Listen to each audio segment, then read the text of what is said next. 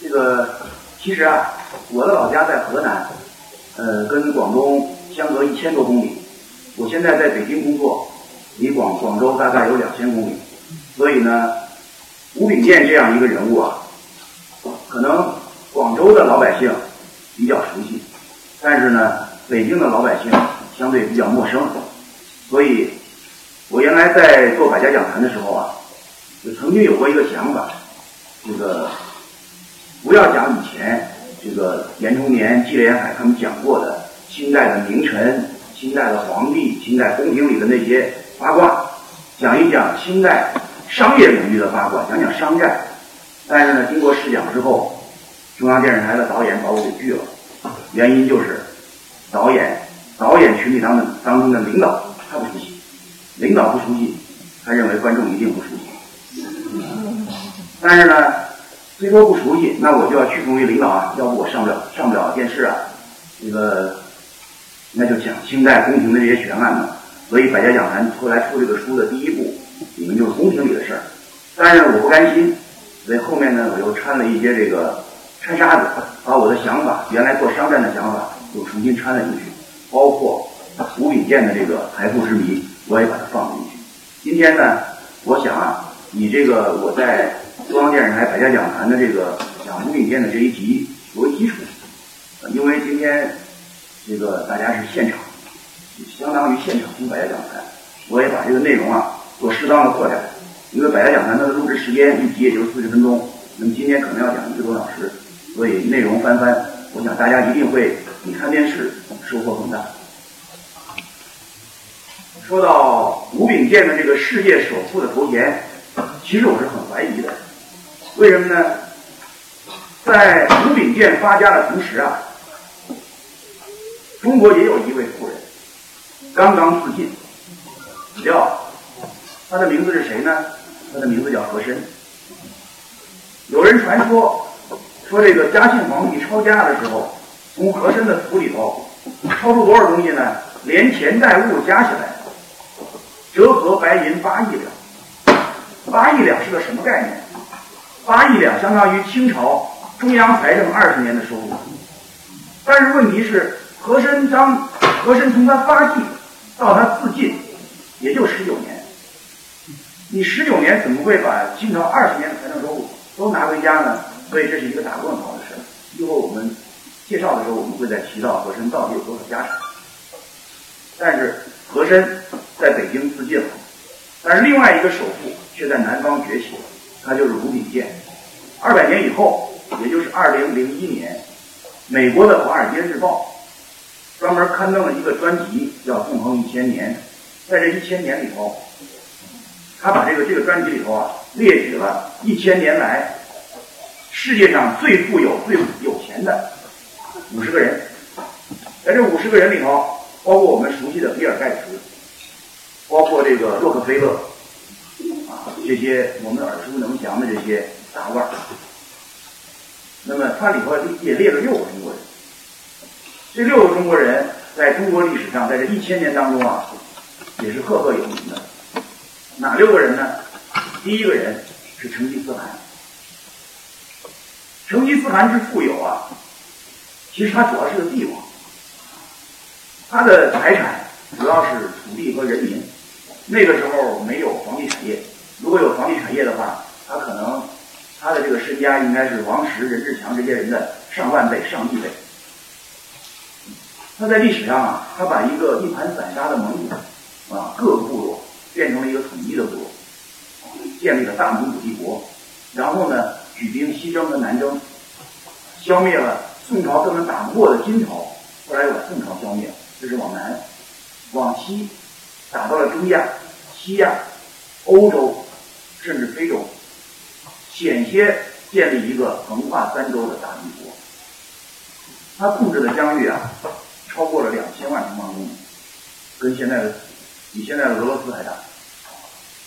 甚至有人还说啊，说成吉思汗是走到哪儿把种子撒到哪儿，这个种子是人的种子，有细这个他这个把这个后代就繁育到什么地方去？所以现在有个说法，说全球每二百个男性当中就有一个人是成吉思汗的后裔。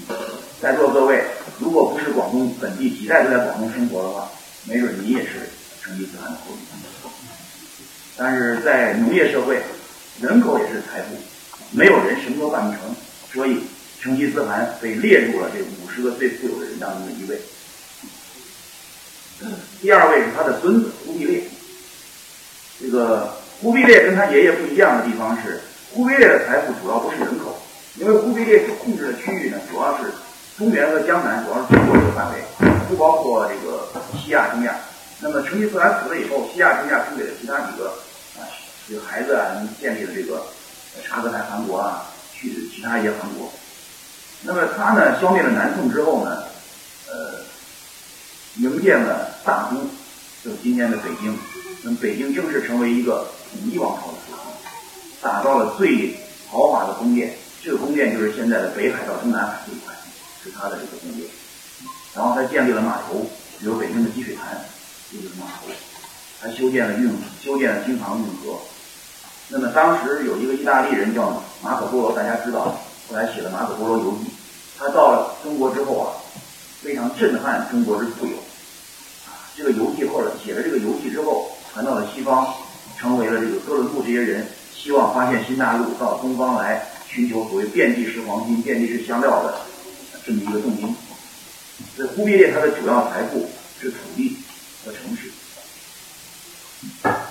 到了明朝呢，又有一个富人，这个富人叫刘瑾，在我刚才讲的这五十个人当中。他是唯一一个不是男人的男人，他是太监。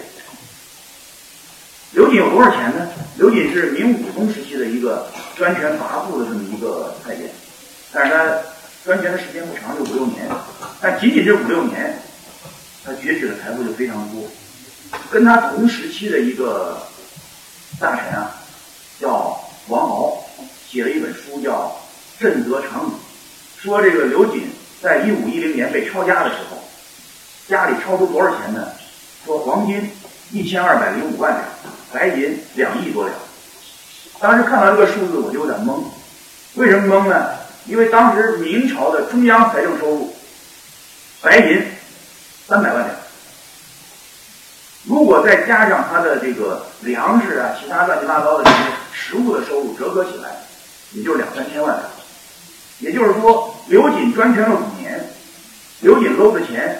是明朝中央财政收中央财政收入的十倍，这显然是不可能的。所以这个数啊，明显是夸大。那么清朝有一个学者叫赵翼，他因为长期在军机处工作，相当于今天的中央书记处，那是亲近大官。所以他后来写了一本书叫《面二史札记》，在这里面讲到啊，说刘瑾搂了多少钱呢？黄金二百五十万两，白银五千万两。这个数字其实也是夸大的。后来到了清朝啊，中后期，这个有一个学者叫夏燮，他写了一本书《明通鉴》，仿这个《资治通鉴》，对明朝做了一个记事本末，就做了一个编年的这么一个书。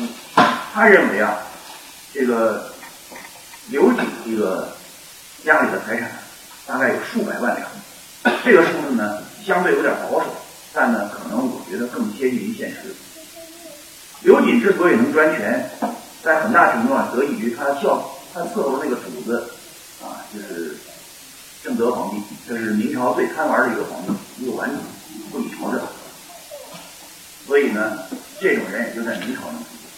在清朝呢，就出现了一个更奇葩的人士，就是刚才我提到的和珅。和珅，我刚才讲了，八亿两这个数字肯定是不可信的。但是呢，后来呢，这个专门研究和珅的这个一位老学者叫。冯佐哲，他一辈子就研究和珅一个人。和珅如果在地有灵的话，我肯定会跟冯先生好好聊聊。这个冯先生呢，考证之后啊，他把当时很多抄家的档案给翻出来，一件一件做了比对，专门还出一本书，说这个折下来的这个，除了大量的那些稀世宝物，那些不可估价的这些东西之外，这能估价的金银和田产加起来。大概折合一两千万两，这个数字比较准确。一两千万两什么概念？清朝的财政收入，光财政收入一年四千万两左右，它相当于清朝半年的财政收入。这个数字还比较贴切一点。这是第四位，第五位呢就是民国时期的宋子文。宋子文的家产这个争议比较多。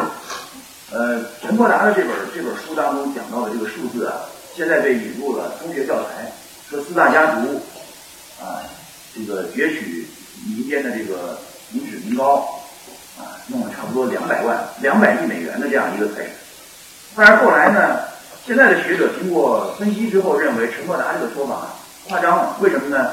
因为这两百亿美元啊，不光是四大家族的资产，它还包括四大家族控制的那些企业。你总不能把企业搬走吧？你总不能把银行搬走吧？那银行就算是写着你的名，你也不能都搬走吧？还有那么多员工呢，对不对？所以两百亿美元不是他个人的资产，而是包括了他整个自己所控制的所有的产业。在这些这些产业名义上还是国有的，所以说他也不能想搬走就搬走。一九三四年呢，有一个杂志上刊登的宋子文在上海的财产，大概是三千五百万法币。这个法币在当时是很值钱的，一百法币在三五年、三四年、三五年的时候可以买两头牛，所以比较值钱。后来呢，斯坦福大学有一份档案，这个档案是日本人搞的，大概折合这个六百多万美元。但是宋子文在离开了大陆之后，由于没有了国民政府的庇佑，那么他在美国的遗产就没有那么多，最后就这个算上房子，一共也就八百万美元。所以宋子文也被称为这个一千年来啊中国最富有的六个人之一。好，刚才我们介绍了前五个人，前五个人有几个特点，他们都是政界的人，而且成吉思汗他和这个忽必烈所拥有的土地、人民、财产、呃城这个城市，这些东西名义上是他们个人的，但实际上呢，他也搬不走，是国有的，他只能滥用。但是他不能说是你大随便大卸八块，随便想怎么怎么用。刘瑾的发财靠的是这歪门邪道、受贿和卖官；和珅的发财是一方面受贿，另外一方面他也善于经营。而宋子文靠的是这个做生意和垄断。他们五个人都有一个共同特点，就刚才讲到的，他们都是有官方背景，而且说实话，他们都是官员。两个最大的官皇帝，还有三个这个比较大的官一个是大内总管。一个是这个首首席第一大臣，这个宋子文呢，则是当过外交部长、财政部长、行政院长。所以啊，他们这个家产很容易被被被被夸大。而比尔盖茨、洛克菲勒虽然他们可能也有政府的支持，但他们毕竟是商人，所以毕竟是职业经理人，所以跟我们前面前面讲过的这五个这个大佬相比啊，不可能是儿女。完全不是一个类型。那么我们今天要讲的吴秉宪，则是跟洛克菲勒、跟比尔盖茨比较相似。在《华尔街日报》举出的这个六个中国人当中，他是唯一一个商人。他没有贪污，也没有受贿。他做的生意是贸易生意，是跟英国人做贸易，在贸易当中利用制度的空子、钻空子，谋取暴利。所以啊，他进入这个榜单是在六个人当中啊最当之无愧、最名副其实的。他也是当时十十九世纪初当之无愧的世界首富。那么大家会问了，因为在座的有年轻人，在座的有孩子，他们可能对吴炳健不太熟悉。那么吴炳健究竟是谁？吴炳健究竟有多少财产？吴炳健能不能当得了？世界首富的这个名头，那么你说吴炳健是个商人，为什么这张这张画呢？吴炳健穿的是一个官员的袍子。这些问题我们今天啊一一解开。我今天讲六个问题，前面全是开场白，这六个问题我们一个一个来说。首先，我我都用这个所谓那些年来概括啊，那个电影有一个那些年什么什么什么。首先，我说大家最关心的钱的问题。你说他是世界首富，他到底有多少钱？道光十四年，这个数字啊，是东印度公司在华的一个编年史，这是后人写的，在这上面记载。实际上，因为吴炳建跟很多洋人打交道，所以洋人对他这个财产的数量，比这个中国的官府对他财产数量了解的更清楚。一八三四年。还没有发生鸦片战争，吴炳建当时的私人资产达到了两千六百万银元。两千六百万银元是个什么概念呢？当时啊，三个银元大概可以换两个多的两二两多的白银。一个银元，一个银元大概是三十多克，不到四十克，所以呢，折算起来啊，按两来计算，大概折合两千万两。两千万两是个什么概念？我们可以用我列四个例子来比较。第一个例子，当时清朝的全年的财政收入是四千万两银子，那么四千万两银子也就相当于吴秉建家产的两倍，也就是说，吴秉建的家产顶得上清朝半年的财政收入。我们现在我们国家的财政收入已经超过了十万亿，是谁家家里能有五万亿？我不知道那个王王那个那个王健林有没有五万亿，反正王健林给他儿子玩五个亿。第二个呢是咱们比比当地的高官，两广总督林则徐，林则徐后来禁烟之后啊，本来要调走，升任他当两江总督，那是最富的差差事。后来因为广东这边呢英国人还在没有走，所以就把林则徐留下来处理善后，啊，给他从湖广总督变成两广总督。两广总督的年薪，包括正俸基本工资，包括养廉银、岗位津贴、办公费，乱七八糟的搁到一起，各种补贴，多少钱呢？每年大概是两万两。你两万两白银要想攒到胡炳建这个财产，要攒一千年。我们知道林则徐就活了六十多岁，他得活几辈子才能攒到？活十几辈子。攒一千年就到那个。公元三千年。第三个例子，就有人说你这一两银子大概能折多少钱呢？呃，当时主要的消费品是大米，所以呢，现在很多学者啊，就用一个比较通俗简单的方式，就拿大米它的价格来做比对。那么当时一两银子能买多少大米呢？大概能买一百斤左右，甚至一百二十斤。那么现在我们大米要是到市场上去买的话，得两块多钱一斤。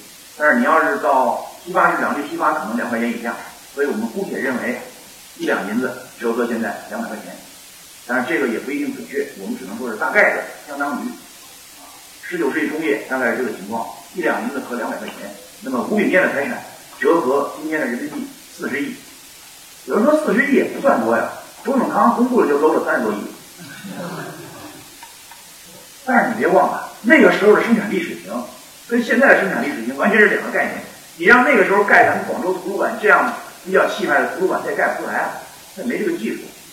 所以说，这个四十亿元在当时绝对是一笔巨款。我为什么这么说呢？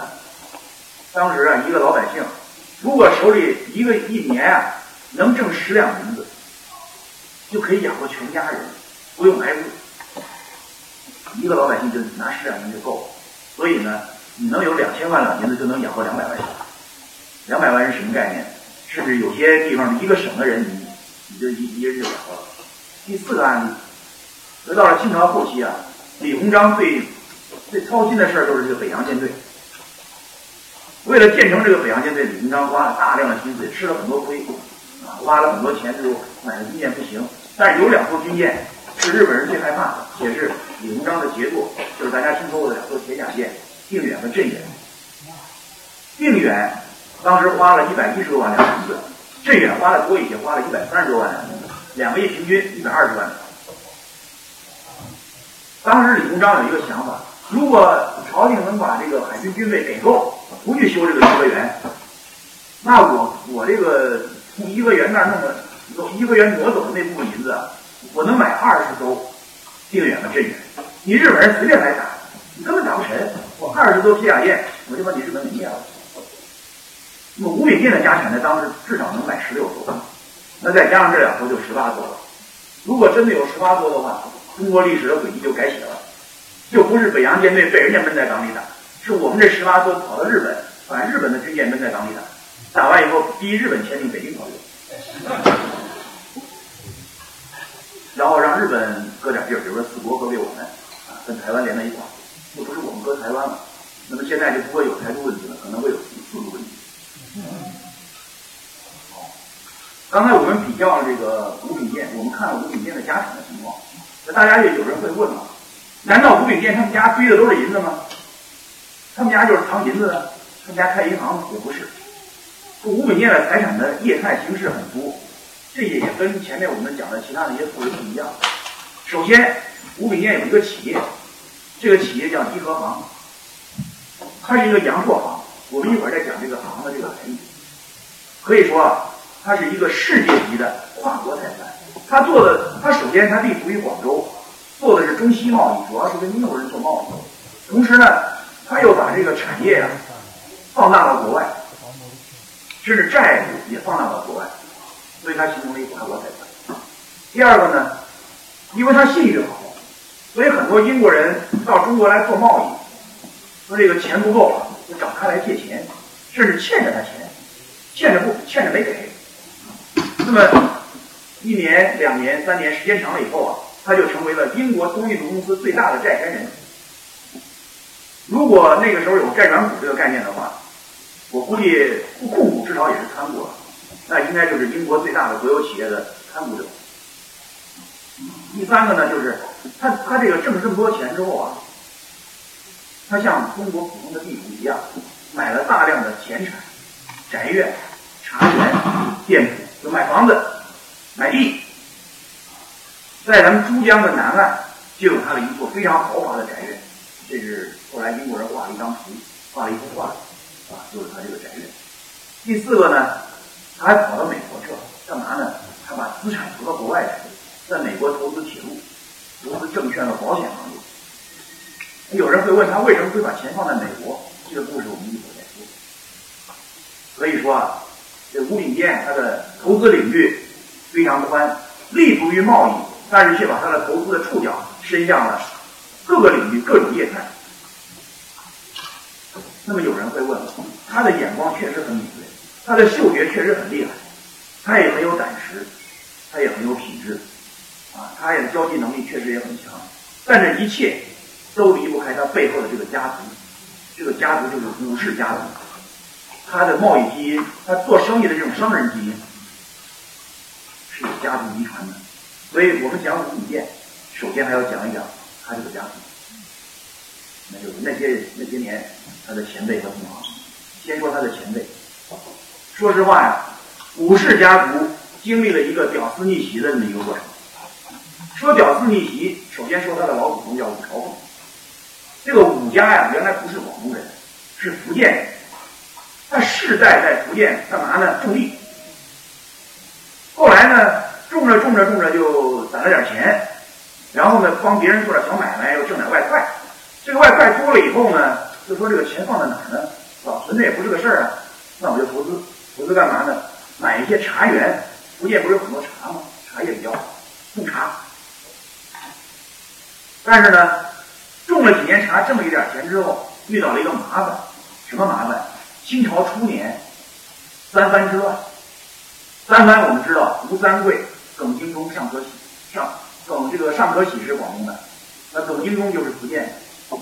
这耿精忠一边跟清朝打，另外一方面呢，这个我们知道郑成功收复台湾之后，郑成功去世了，那个郑成功的儿子郑经一直想再打回福建，所以郑经经常跑到福建来打仗，所以耿精忠是两边打，一边跟清朝打，一边跟明朝打，他也不知道自己姓清还是姓明，所以打的天昏地暗。福建这地儿没法待了。郑经最厉害的时候，占领了福建的八个府当中，占领了四个府。你甭管你是正义之师还是非正义之师，反正大兵一过，寸草不生。福建没法待了，那怎么办呢？移民吧，换个地方。所以武朝凤就带着一帮人，一帮家族里的人啊，就茶园不要，离开福建，到哪呢？到广东。广东相对比较平静，因为广东的那个。尚可喜的儿子尚之信后来又投降清朝了，广东被平定了。到了广东，那你就算外乡人了。咱们现在有很多老百姓啊，跑到这个北上广，这个外地人跑到北上，拿不到户口，工资也很低，被称为在北京被称为北漂，甚至有些人蹲到这个北影厂门口讨个活，比如说像王宝强当年那样，也是北漂，北影厂的漂。啊，那他也是漂富。他漂到广州来，是不是可以称为“岁漂”？我不知道。广州简称“岁”嘛。这个第二呢，他做生意，他这个原来是做茶叶生意的，后来到了广东之后没茶园了，没地了，他就在广州的西关租了个房子，后来挣了点钱，最后把那个房子买下来了，就在广州的西关住。西关是郊区，那也很偏，那干嘛呢？不是离珠江近吗？离珠海口近吗？做点海产品的生意，倒卖点海货，要跟着别人倒卖海货，然后重新发家致富，这就是所谓靠山吃山。广东的海鲜比较多，那就倒腾海货往那内地来运，赚点差价。武朝凤做的这些生意啊，都是小打小闹。那么他赶他的他的。他的后人赶上了一个比较好的机会，什么机会呢？就是三藩之乱平定以后，清朝啊原来是闭关的，开放了四口通商。开放了四口通商之后，你要跟洋人洋人做生意啊，跟洋人做生意，清朝的官府不放心，就让内务府去跟洋人做生意。北京的内务府，这内务府的这些人呢，就被称为皇商，皇帝指派的商人。但这些皇商呢，当然这内务府不全是太监啊，这个有很多是这个这个健全的男人。这个这些皇商呢，做生意的人不会做生意，经常这个货出去了，钱没拿回来；钱出去了，货没拿回来。签的合同漏洞百出，老被人钻空子，那最后赔了一塌糊涂。这些人只会读《孔孟圣贤》这些书，做生意是外行，所以啊，皇商玩不转。后来清朝的官府很着急啊，说你们做一笔赔一笔，做一笔赔一笔，最后好，你们自己发财了，国家赔了一塌糊涂，这不行，所以还得找专业人士，找什么专业人士呢？后来广东的巡抚就贴了一个告示，说这样，我们呀，这个很多那个这个小的商人直接跟洋人做生意，这样不妥，皇商呢干干活也不行，那我们干脆招募一批身家殷实。有底气的这样一些商人，让这些商人来来来替代朝廷来做这个买卖。那么所有的内地的商人把货运过来之后，不要直接卖给洋人，那么交给这些商人来再卖。那么洋人呢，把东西运来之后，也不要直接卖给中国内地的商人，也交给这些人来再卖，就形成了这么一个群体。这些群体呢，被称为洋货行。洋货行的商人就被称为洋行商。那么首先你得有钱，他当时定了一个准入的门槛，就是你的家庭资产要超过二十万两银子。这样，广东就有一些富商啊，就愿意加入到这个行列当中去，当这个中间商。但当中间商，你要享受权利的同时，你也要承担义务。武朝凤也想加入，但是武朝凤一摸兜里没多少钱，那算了，不加入。所以啊，就一直在等待这个机会。后来等到他的后代又过了。百八年，一百年左右，传了几代，传到了武国营这个时候，武国营终于迎来了一个机会。武国营啊，原来是个打工仔，给谁打工呢？给潘振成打工。潘振成是一个行商，非常有钱。那么他成立了这个洋货行啊，叫同文行。同文行不是同文同种的意思，是因为他老家是福建崇安人，福福建崇安。那么他老家有一座山叫文普，所以加在一块儿起名叫同文行。后来武国营给潘振成打工，当潘振成的账房先生帮他算账，在算账的同时呢，潘振成就发现武国营这个人啊算得很精明，所以就让他参与一些生意，跟着一起去谈合同。